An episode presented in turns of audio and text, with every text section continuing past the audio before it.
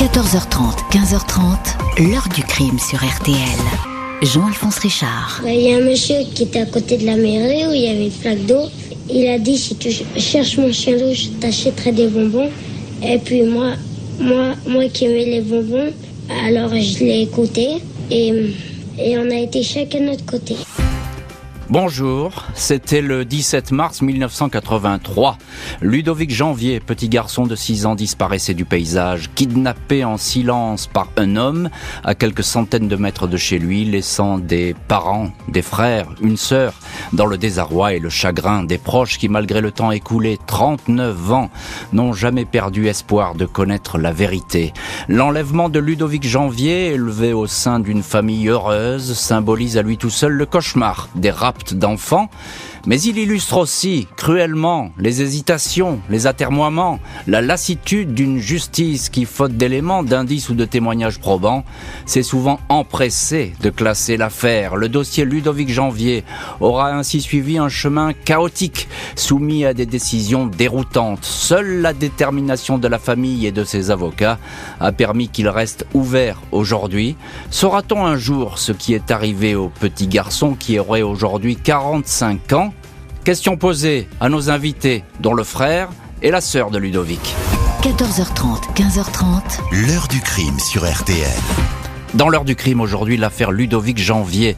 C'était il y a 39 ans, au printemps 1983, dans la banlieue de Grenoble. Le petit garçon âgé de 6 ans va disparaître en quelques minutes dans un quartier passant et animé. Ce jeudi 17 mars 1983, en fin d'après-midi, la famille Janvier est presque au grand complet dans le petit appartement du numéro 21 de la rue du Docteur Roux, à Saint-Martin-d'Air, une commune limitrophe de Grenoble. Trois des quatre enfants sont là, les garçons, Jérôme, 7 ans et demi, Ludovic, 6 ans et le tout dernier, Nicolas, 2 ans. Il ne manque à l'appel que Virginie, 5 ans, la seule fille qui est chez sa grand-mère dans la Sarthe, d'où la famille est originaire. Les Janvier sont arrivés depuis trois semaines en Isère. Le père de famille ouvrier pâtissier, a trouvé ici un poste d'agent communal. L'appartement, prêté par une tante, n'est qu'une adresse temporaire. Bientôt, tout le monde déménagera dans une maison bien plus grande.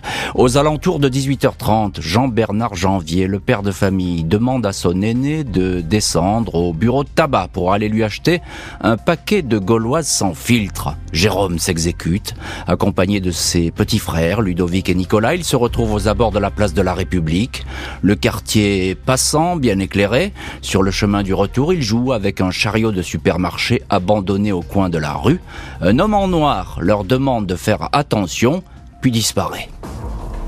Les frères Janvier poursuivent leur chemin quand un autre homme leur fait face, statique. Il semble les attendre.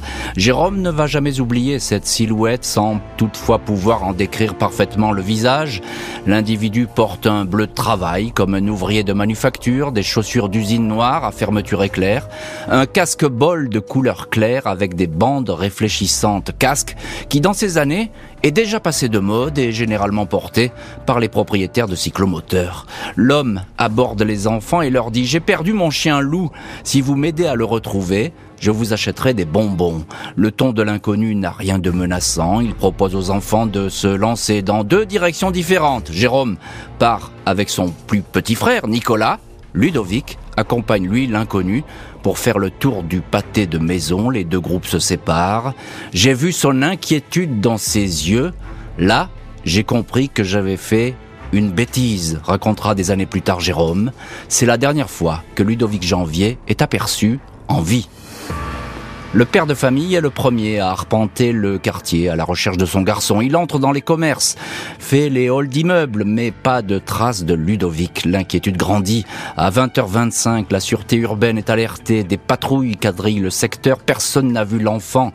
Jérôme aide les policiers à établir un portrait robot du ravisseur. Les caves, les greniers, les jardins sont visités sans succès. L'enquête de proximité établit toutefois un élément troublant.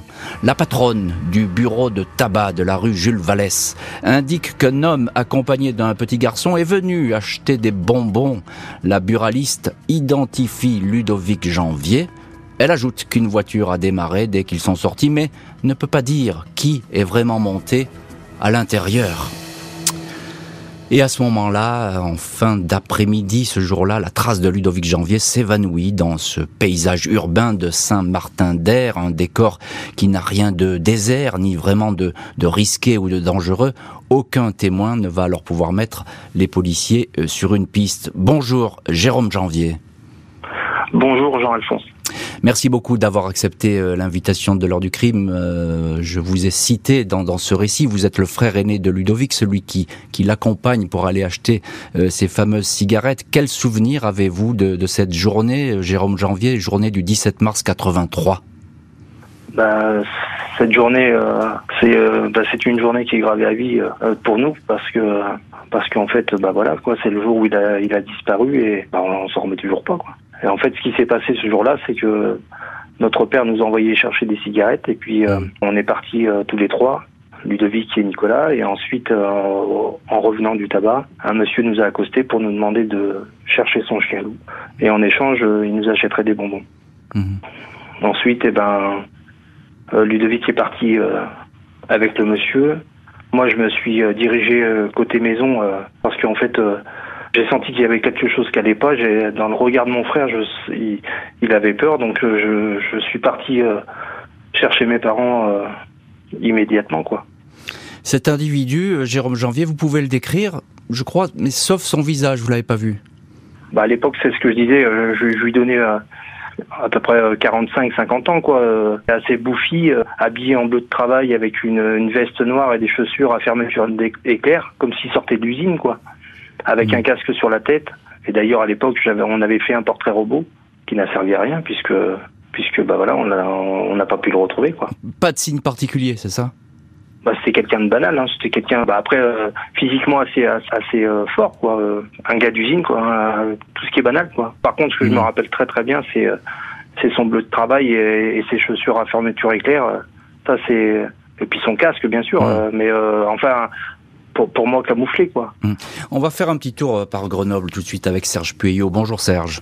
Bonjour Jean-Alphonse. Merci beaucoup euh, d'être aujourd'hui au téléphone de l'heure du crime. Vous êtes le correspondant RTL à Grenoble. Je le disais, Saint-Martin-d'Air, c'est vraiment la banlieue très proche de Grenoble qui se fond dans la ville de Grenoble. Euh, et c'est pas un lieu risqué. même à cette époque-là, ça n'a rien d'un coupe-gorge. Ah non, pas du tout. Euh, Saint-Martin-d'Air, c'est, vous l'avez dit, la banlieue de Grenoble. Il y a du monde, ça circule. C'est pas un endroit isolé. Ce n'est pas un, secteur où effectivement on se livrerait à un rapt d'enfants. Non, euh, c'est à la vue de toute la population. Donc c'est, vraiment un endroit a priori sûr. Mais euh, c'est dans ce secteur effectivement qu'a disparu Ludovic Janvier. C'est un choc à, ce moment-là, Serge. Hein un choc terrible euh, dans toute l'agglomération grenobloise. Euh, beaucoup de questions de, des, parents qui se demandent euh, qui a pu enlever cet enfant. il y a une, un début de psychose qui se crée parce qu'effectivement un enfant de 6 ans qui disparaît dans telles conditions, eh bien ça interpelle toutes les familles, tous les parents, et donc c'est un, un, événement qui choque effectivement tous les habitants de l'agglomération de Grenoble. Il y a encore un mot, il n'y a pas de témoin. Hein. Aucun témoin direct, euh, à part effectivement, euh, on vient de l'entendre, euh, Jérôme, notamment le, frère de Ludovic. et, et, la buraliste, et la buraliste. Et la buraliste, mais effectivement, personne d'autre n'a vu euh, effectivement l'individu euh, partir avec euh, Ludovic. c'est vraiment le, mystère le plus total. Bonjour maître Didier Seban. Bonjour. Merci beaucoup d'être aujourd'hui dans le studio de l'heure du crime. Vous êtes avocat avec Corinne Herman de la famille de Ludovic Janvier. On va évidemment votre votre expérience aujourd'hui et vos lumières nous sont précieuses parce que vous êtes les avocats qui sont à l'origine du presque de la création du pôle Cold Case, hein, qui, qui est chargé de évidemment de, de, remettre euh, la lumière sur ces dossiers qui sont un petit peu perdus ou bien très anciens. On va évidemment en reparler. Euh, Didier Seban, euh, on voit bien que à travers ce que nous dit euh, Serge Puyot et ce que dit Jérôme Janvier, les premières heures, elles sont cruciales dans, dans, dans ce genre d'affaires. Elles sont évidemment cruciales. C'est d'ailleurs pour ça que depuis la France a mis en place un dispositif alerte enlèvement pour essayer de retrouver et de bloquer le, le criminel très tôt. Euh, ça n'existait pas à l'époque on va faire un certain nombre de démarches, on va interroger un certain nombre d'éléments. On, est souvent frappé dans ces vieux dossiers de la faiblesse de ce qu'il y a au dossier, parce que euh, les, les, enquêteurs n'enregistrent pas les témoignages, il faut les taper à la machine, c'est long, donc on retrouve pas grand-chose. Mais on, sait qu'à l'époque, il y a eu malgré tout un certain nombre de démarches qui ont été naturellement faites. Alors justement, parce que ça c'est question de curiosité, ça m'intrigue, qu'est-ce que vous avez trouvé, vous, dans le dossier Ludovic Janvier? Il, existe encore en, procédure? Bien sûr, quand on est rentré dans ce dossier, il a fallu presque trois ans pour qu'on en obtienne la copie, parce qu'il était perdu quelque part dans le tribunal du fait d'un changement de numérotation. Et c'est quand on a fait un scandale dans la presse, quand on s'est beaucoup énervé, qu'on a enfin compris que un changement de numéro avait pu faire disparaître le dossier d'un enfant. Mais euh, on, a trouvé euh, des éléments d'enquête, de proximité. Euh, on a, trouvé, on s'était intéressé, comme on le fait souvent, à la famille, que, faisait le père, que faisait la mère, où était chacun. Évidemment, on avait reçu un certain nombre de témoignages euh, de gens qui avaient dit peut-être avoir vu euh, Ludovic à tel endroit ou à tel autre, et on a été euh, chercher, vérifier ces éléments-là, mais l'enquête s'est vite arrêtée. Au bout de trois ans, on s'arrête. Hein. Oui, c'est ça, ça va très vite. Jérôme, j'en viens encore une petite question. Vous avez tout de suite alerté vos, parents. vous allez chercher vous-même Ludovic partout, c'est ça, à ce moment-là? Euh, oui, oui, très vite. Bah, dès l'instant que j'ai été chercher, bah, j'ai été chercher mes parents, je suis rentré dans la pièce, j'ai dit, euh, on a pris Ludovic. Moi, mes parents se sont mis à hurler dans la maison et puis ils sont partis en trombe. Et puis, euh, bah voilà, après la police, euh, bah, ça a été assez vite, quoi. Hein. le quartier a été fouillé le, le, soir même. Mmh. La plupart du quartier a été fouillé, mais on n'a rien pu faire, quoi. Ça, ça s'est fait très très vite. Un quartier fouillé, mais l'enquête démarre sous de mauvais auspices, absence d'indices, de témoignages. À l'époque, ni téléphonie ni vidéosurveillance. La justice va rapidement, trop rapidement, se lasser de cette affaire. Dans les semaines qui suivent le rapt, la police judiciaire de Grenoble et les services de gendarmerie travaillent conjointement sur le dossier Ludovic Janvier. Les avis de recherche présentent l'enfant comme de constitution frêle, cheveux châtains, qui portait au moment de la disparition un pantalon gris, un pull et une chemise vert, ainsi que des chaussures de tennis. Les investigations sont confiées à la juge de Grenoble Marie-Claude Massona Espinas. Information judiciaire ouverte pour enlèvement par fraude et violence d'un mineur et Les fichiers des délinquants locaux sont examinés, des témoins entendus.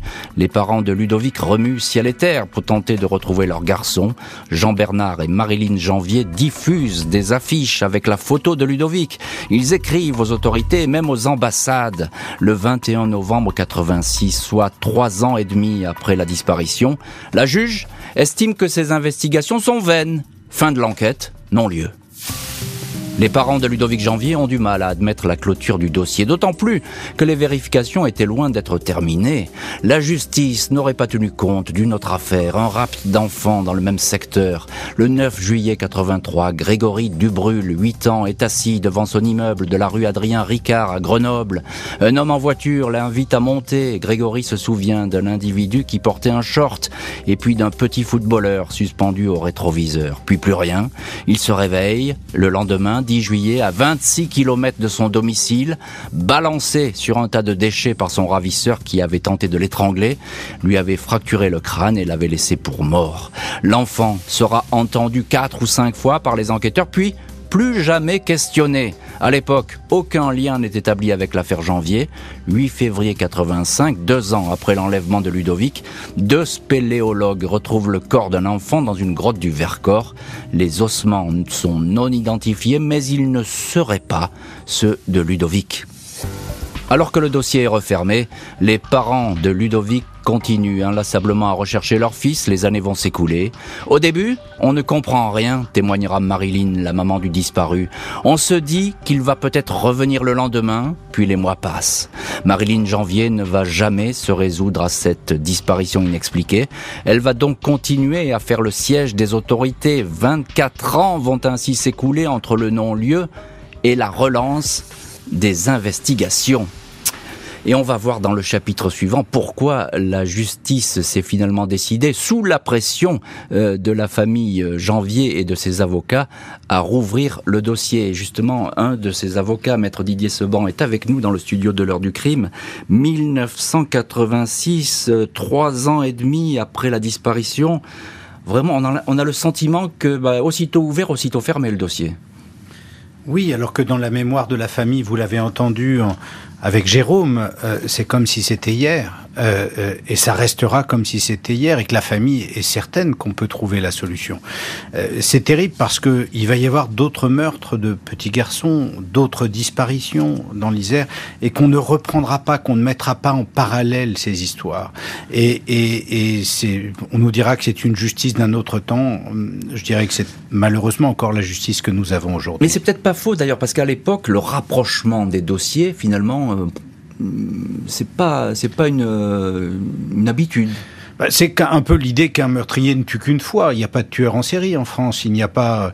Euh, euh, euh c'est américain. C'est des romans policiers. Euh, c'est des histoires qu'on raconte.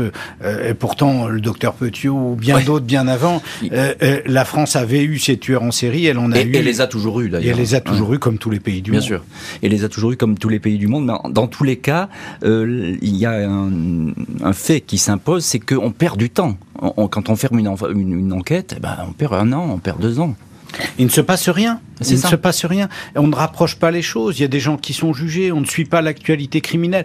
Sachez que jusqu'à il y a quelques mois et des instructions du garde des Sceaux, un procureur de la République, par exemple à Grenoble, était incapable de vous donner la liste des meurtres non élucidés sur son ressort depuis 20 ans, depuis 30 ans. Incroyable. On n'avait pas la liste. Incroyable. Euh, jusqu'à quelques mois, vous dites Jusqu'à il y a quelques mois, puisque le, le, le garde des Sceaux l'a demandé. Je l'ignorais, c'est très étonnant et stupéfiant. Euh, Serge Puyot, notre correspondant RTL à Grenoble, et vous connaissez bien cette affaire. Alors, je les ai évoqués, il y a le cas Grégory Dubrul et puis les ossements dans la grotte du Vercors. Euh, ces deux affaires qui auraient peut-être pu faire tilt dans dans la, tête des enquêteurs à l'époque ou de la juge oui, alors tout d'abord euh, la découverte effectivement d'un squelette d'enfant hmm. euh, assassiné dans une grotte du Vercors, c'était en février 1985, donc euh, deux ans après la, la, disparition de Ludovic Janvier. Tout à fait. une autopsie est réalisée, on découvre que l'enfant, il ne reste qu'un squelette, hein, pas de hmm. pas de vêtements, rien. l'enfant a eu le crâne fracassé à l'aide d'un objet lourd, disent les, les, médecins légistes. a priori, effectivement, ce n'est pas le corps de les restes du corps de Ludovic Janvier. Des examens ont été euh, effectué. On ne sait pas qui est cet enfant assassiné, retrouvé donc dans cette grotte du Vercors. Et puis, il y a l'affaire Grégory Dubrul. Vous l'avez dit, euh, il a 8 ans. On est le 9 juillet 83, donc quelques mois à peine après la disparition de Ludovic Janvier. Il est enlevé au bas de son domicile. On le retrouve, euh, on le retrouve dans une décharge dans le massif de la Chartreuse, au col de la Placette. Le, ravisseur a hmm. pensé qu'il avait tué l'enfant. En fait, c'est un miraculé, Grégory Dubrul. Euh, et donc, il a été enlevé à bord d'une Mercedes. Les euh, enquêteurs vont examiner toutes les Mercedes euh, de la région, toutes les plaques d'immatriculation avec des Mercedes. Mais malheureusement, eh bien, l'affaire n'aboutira pas et l'agresseur de Grégory Dubrul ne, se, ne sera jamais identifié. Mais dans les deux cas, Serge, les dossiers ne sont pas rapprochés. Hein. C'est ce que disait Non, ils ne sont pas rapprochés. C'est ce que disait Maître Seban. Effectivement, chaque juge enquête sur son dossier. Voilà, il n'y a pas de mise en perspective de ces dossiers qui peuvent effectivement aujourd'hui, ça paraît une évidence, être liés. mais à l'époque, il y a une culture judiciaire qui veut que chaque juge a son dossier et que chacun, ah, chaque service, euh, police, gendarmerie, travaille dans son secteur. C'est chacun dans son couloir, comme on dit euh, dans l'athlétisme. Euh, bonjour Virginie Janvier. Bonjour Jean-Alphonse. Merci beaucoup vous aussi d'avoir accepté l'invitation de l'heure du crime. Vous êtes la sœur de Ludovic, Jérôme et, et Nicolas. Vous n'étiez pas là ce 17 mars 1983. Vous étiez dans la Sarthe avec votre euh, grand-mère quand euh, votre petit frère, quand votre frère euh, a disparu. Virginie Janvier, on a entendu Maître Seban, on a entendu Serge Puyot. On peut dire que l'enquête a mal démarré.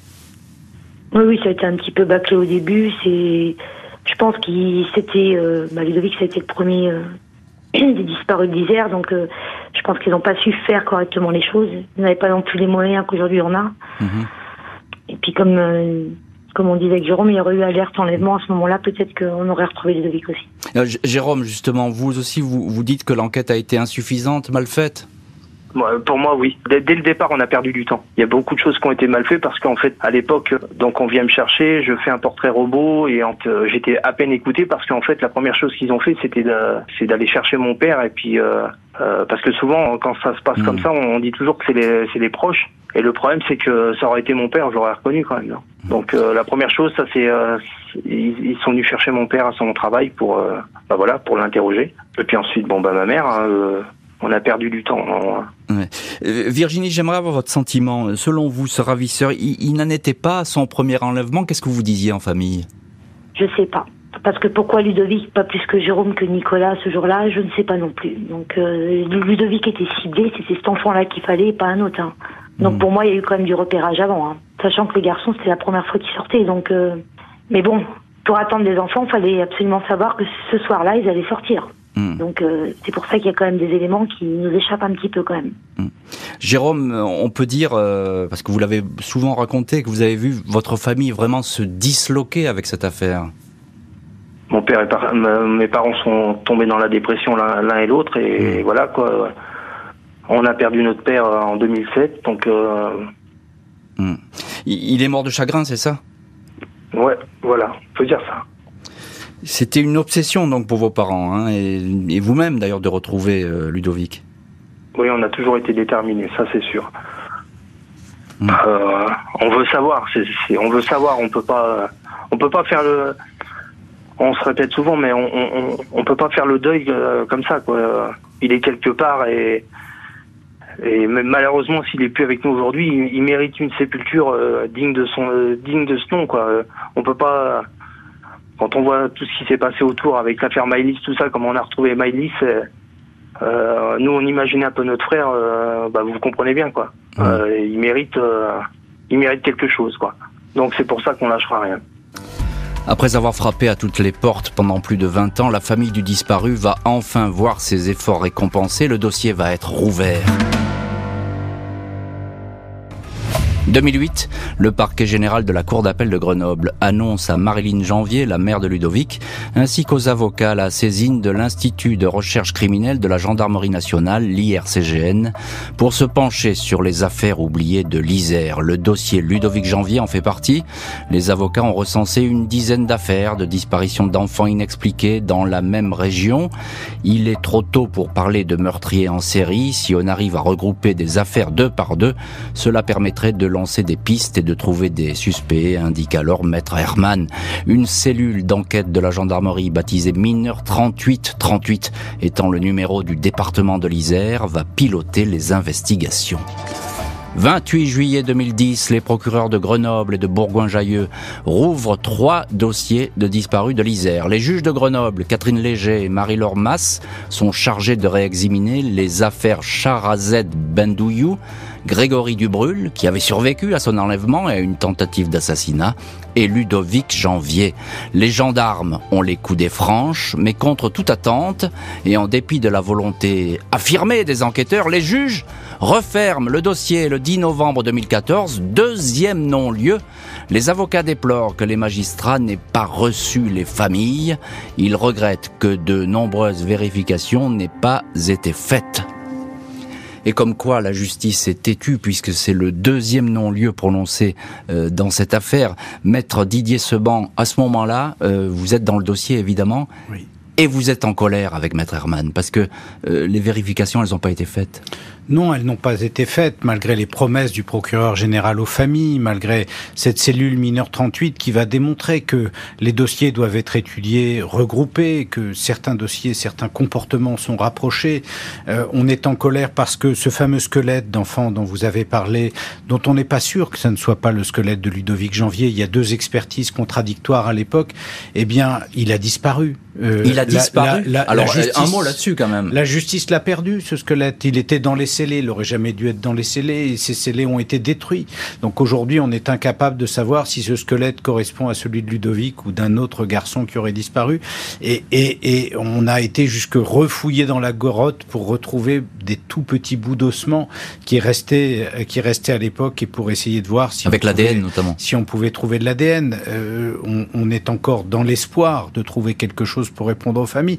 Donc il y a, il y a une sorte de mépris. Un petit garçon disparaît, une famille est brisée à trois générations. Vous les avez entendus, vous avez entendu Jérôme. Pour lui, c'est encore comme si c'était hier. Et la justice, au fond, euh, euh, euh, ne met pas en rapprochement les dossiers, refuse ce- ce- cet avis des gendarmes qui dit qu'il faut les travailler Oui, parce que les gendarmes à l'époque, ils disent on n'a pas fini. On n'a pas il, fini. Il faut faire des vérifications. Il y, a, du travail. Il y a des tueurs en série qui sont passés par là. Il y a Perry, un tueur suisse. Il y a, y y un certain nombre de, d'investigations à faire. Et il faut qu'encore qu'on aille porter le dossier devant la cour d'appel de Grenoble, qu'on proteste contre ce non-lieu pour que la cour ordonne au juge d'enquêter. Donc c'est pénible. Hein. C'est un travail de Sisyphe. Là. Voilà. chaque fois, vous remontez euh, avec votre fardeau et vous êtes obligé de faire repartir la machine. Euh, c'est toujours très compliqué. Serge Euh, notre correspondant à Grenoble, un mot sur euh, sur cette euh, équipe de gendarmes, la, cellule mineure 38. Euh, c'est quelque chose qui a fait avancer les, choses parce que finalement, il y a plein de dossiers qu'on avait presque oubliés et qui étaient éparpillés qu'on va retrouver, mettre ensemble. Oui, il y a eu beaucoup d'investigations hein, de la part de, de ces gendarmes spécialisés effectivement euh, dans, dans cette cellule mineure 38. Euh, malheureusement, eh bien, les, les éléments recueillis ont été euh, très parcellaires et n'ont pas permis effectivement de faire avancer les, les dossiers parce qu'effectivement il s'agissait souvent de, de faits anciens et il est très difficile, vous le savez, de retrouver des témoignages, des éléments euh, lorsqu'effectivement les, les, les faits datent de plusieurs années. Alors bien sûr, il y a des recherches qui peuvent être menées par rapport à l'ADN puisqu'à l'époque effectivement l'ADN n'était pas très développé, Oui. pas développé du tout même, et donc euh, pouvoir refaire de nouvelles analyses, euh, ça a payé, ça a payé dans un dans des dossiers. Il y a eu, il y avait deux meurtres d'enfants, euh, de petites filles à Vorep euh, en 1991 et 1996, euh, donc euh, près de Grenoble. Eh bien, l'auteur des faits, euh, un certain Georges Pouille, a pu être retrouvé grâce à l'ADN, grâce à de nouveaux examens sur euh, les éléments retrouvés sur les fillettes, et les- ça aboutit à son arrestation euh, en, 19 en 2013. Mais c'est effectivement sur d'autres dossiers, il, il est très difficile de, de retrouver des, des éléments euh, probants pour, euh, pour arriver jusqu'aux auteurs. Et c'est bien la preuve que lorsqu'on s'obstine et lorsqu'on continue les recherches, eh bien ça finit par payer, et notamment avec cette arme que constitue l'ADN, même si c'est pas l'arme absolue, elle permet souvent de résoudre beaucoup beaucoup de dossiers. Jérôme Janvier, euh, frère de Ludovic, euh, vous, vous avez été déçu dans la famille par ce deuxième non-lieu? Ah oui, oui. Bah, d'a- d'a- D'ailleurs, on a réagi, on a réagi aussitôt, et on a la chance d'être accompagné d'avocats qui ont, qui se sont battus à nos côtés pour, euh, bah voilà, pour que ça, soit réouvert. Hmm. Si on n'avait pas eu euh, euh, Didier Seban et Corinne Herman avec nous, à nos côtés, euh, je pense que ça, ça aurait été compliqué. Hmm. Didier Seban, juste un, un petit mot. Pour- pourquoi on a classé? Est-ce que vous avez une explication? Ces dossiers n'intéressent pas. Les juges y sont anciens. euh, ils sont obligés de faire des statistiques, enfin de faire, d'avoir du résultat. Euh, au fond, euh, ils ne connaissent pas euh, les, les, ce qu'on appelle les cold cases ou les dossiers anciens, et donc euh, euh, ils ne s'impliquent pas dans ces affaires. Ne serait-ce que parce que pour eux, c'est des dossiers. C'est pour ça que nous insistons tant pour que les juges reçoivent les familles. D'abord parce que pour les familles, c'est important.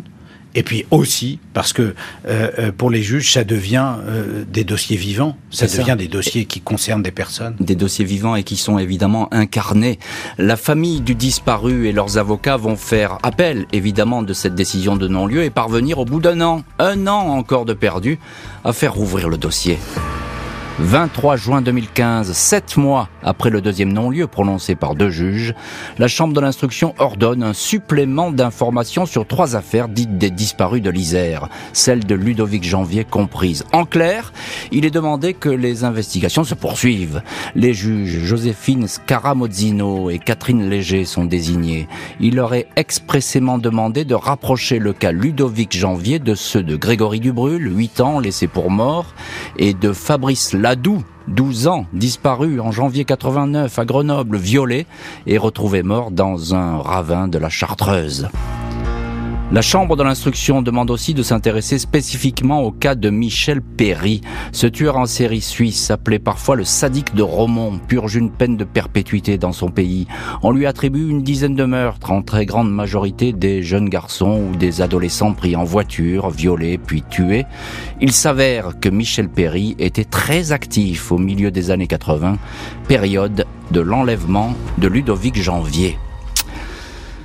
Virginie Janvier, on vous retrouve dans cette heure du crime. Vous êtes la sœur de Ludovic Janvier. Est-ce qu'il y a eu euh, des avancées dans cette enquête rouverte, enfin, j'ai envie de dire, et puis est-ce que des personnes ont, ont été interrogées?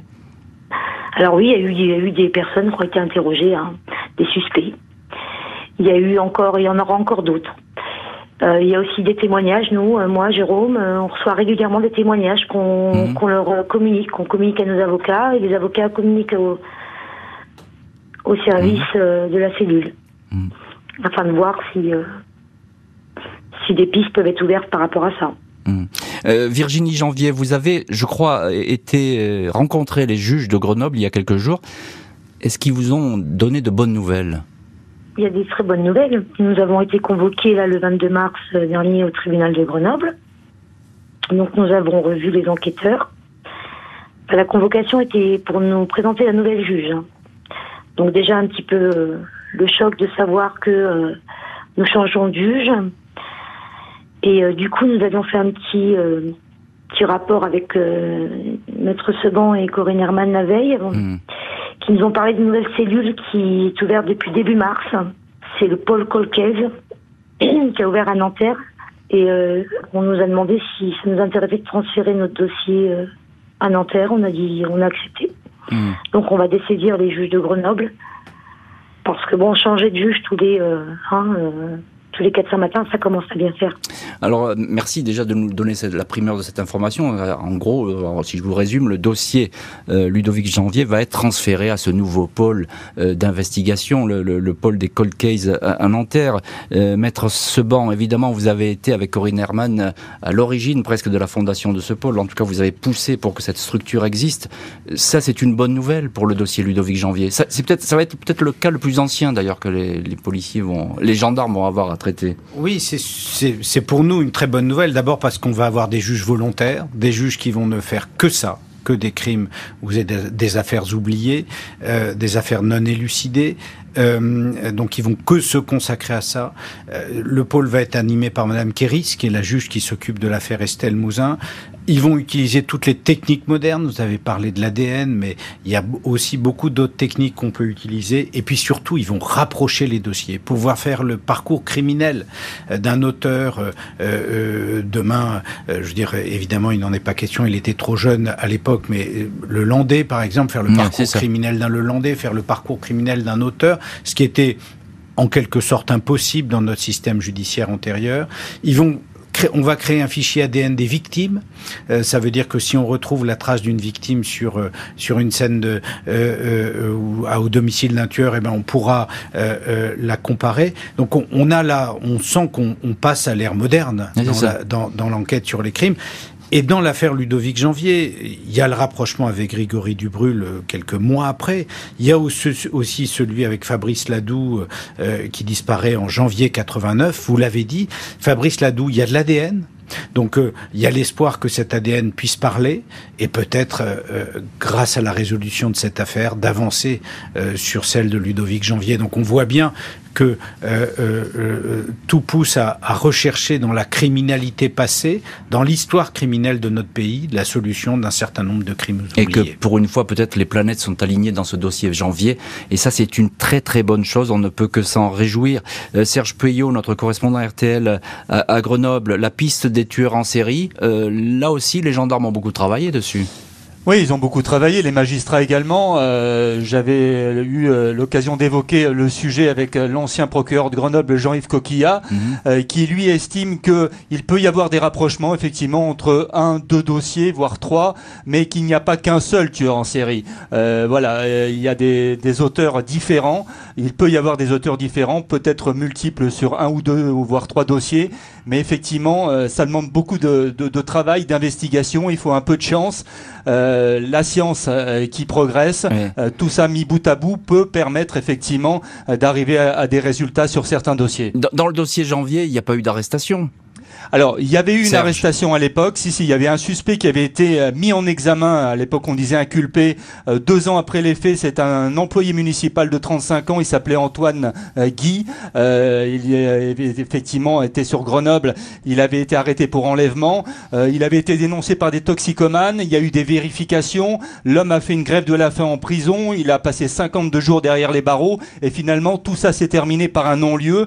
Mais peu de temps après, il a été encore impliqué dans une affaire d'attentat à la pudeur, là encore sur une petite fille, cette fois-ci euh, de 5 ans. Euh, il a été jugé et il y a eu encore mm. une relaxe, donc cet homme a été mis hors de cause. C'est le seul véritable suspect qu'il y a eu à un certain moment euh, sur l'affaire Ludovic Janvier. Le dossier va donc se retrouver au pôle Cold Case de Nanterre, dossier qui ne sera pas refermé. C'était la volonté d'une famille qui n'a jamais cessé de rechercher son petit garçon. Au mois de mars 2013, pour les 30 ans de la disparition de Ludovic, sa mère, Marilyn Janvier, racontait qu'elle n'avait jamais pu faire le deuil de cette histoire. Chez moi, c'est un cimetière. En ce moment, j'ai 30 roses sur ma table autour de la photo de Ludovic pour les 30 ans de sa disparition, confiait-elle. Je veux croire que Ludovic est vivant, même si la raison me conseille de le croire mort, ajoutait-elle dans le journal le Parisien. À cette époque, la famille et leurs avocats avaient décidé de faire réaliser un portrait vieilli de Ludovic, de lancer un appel à témoins, plus particulièrement destiné à l'Italie, opération qui n'avait pas porté leurs fruits. Jérôme Janvier, le frère aîné, n'a qu'une peur, que sa mémoire s'efface et que le souvenir précis de ces derniers instants partagés avec Ludovic disparaisse. Jérôme Janvier, il est l'un de nos invités aujourd'hui dans l'heure du crime. Et on vous retrouve au téléphone de l'heure du crime, Jérôme Janvier. Euh, Ludovic, il est toujours vivant, vous avez toujours répété ça, vous y croyez? Ah, ça serait mon plus grand souhait. C'est vrai que ça fait 39 ans, donc euh, avec tout ce qu'on a fait, euh, j'ai toujours un espoir. Hein. j'ai toujours un espoir, mais avec tout ce qu'on a fait, je comprends pas que n'ait pas de nouvelles. Après, il suffit qu'il soit à l'étranger, puis, voilà quoi. C'est le seul espoir qu'on a aujourd'hui. Voilà. Hum. Virginie, je vous pose la même question. Vous pensez que votre frère est toujours vivant? Aujourd'hui, je sais plus quoi penser. Hum. On a toujours un espoir, mais euh, honnêtement, euh, je sais pas. J'ai du mal à me mettre dans l'idée qu'il soit décédé et j'ai du mal à me mettre dans l'idée qu'il puisse être encore vivant. Donc, euh, et bon, après, on se demande ce qu'il a pu subir, qu'est-ce qui s'est passé. Donc c'est plein de questions et puis on dort pas et on est dans du stress quotidien, avoir la réponse des questions qu'on n'aura jamais de toute façon. Hmm. Jérôme, est-ce que euh, avec euh, le temps, vous avez souvent dit que vous aviez culpabilisé de l'avoir laissé partir comme ça, votre votre petit frère? Est-ce que ce sentiment de culpabilité s'est apaisé aujourd'hui? Non, non, c'est pas possible. Non, il est parti sous mes yeux, donc euh, Noël il est pas là, ses anniversaires il est pas là. il manque nous, il nous manque toujours quelqu'un. bah c'est oui oui c'est sûr que c'est dur. Hein. Hmm. Maître Didier Seban, on entend là, c'est même pas de la détresse, c'est cette espèce de, de, souvenir qui ne s'efface pas. Et ça, ce sont les familles qui le disent. effectivement, ces familles, pendant des années, les juges ne les recevaient pas. Vous êtes toujours battu pour ça. Oui, on, se rend compte que euh, on s'interdit de vivre tant que tant qu'on ne sait pas. Euh, finalement, la réponse judiciaire, euh, dire qui c'est, le juger, c'est pas la vengeance que réclament les familles, c'est de savoir. Mm. c'est de savoir et, et, d'avoir euh, euh, celui qui a causé leur malheur devant eux.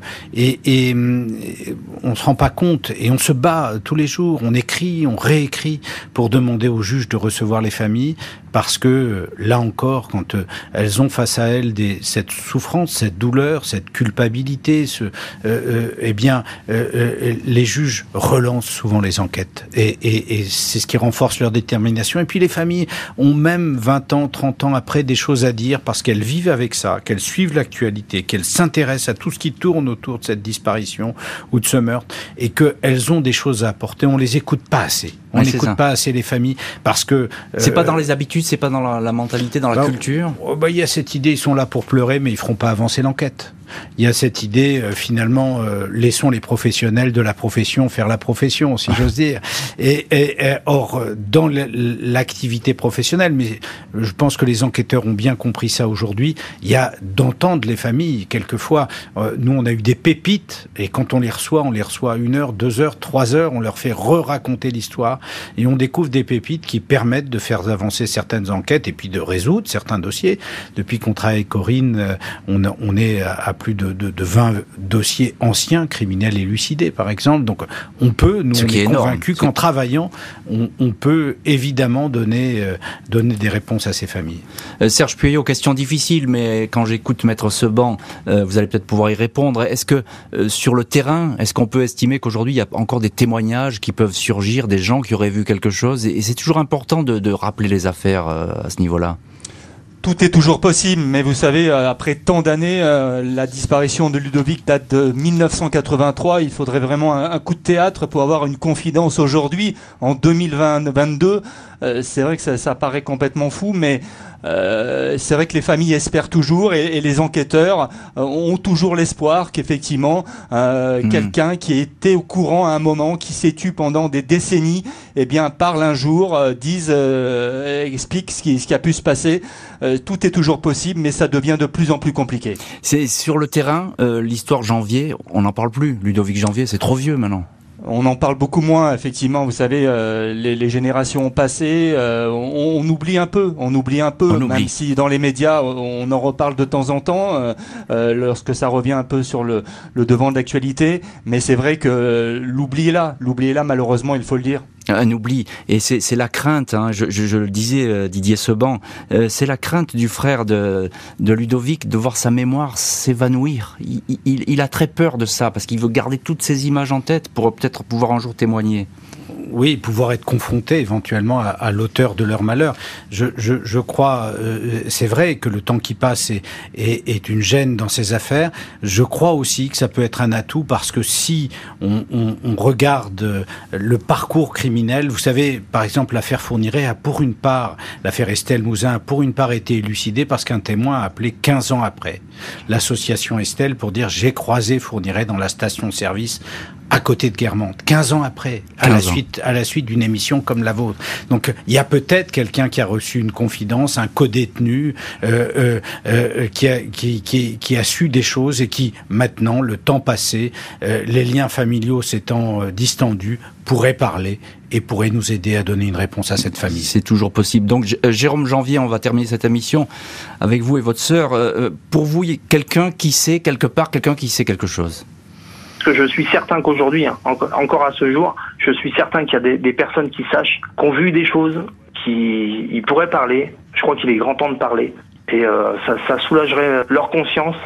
Donc voilà, euh, je pense qu'on mérite de savoir. J'aimerais quand même que ma mère, avant de partir, sache. Parce mmh. que c'est pareil, elle vieillit et elle aimerait bien savoir où est passé son fils. Virginie, euh, vous voulez peut-être lancer un appel à témoins là, sur RTL dans l'heure du crime, allez-y.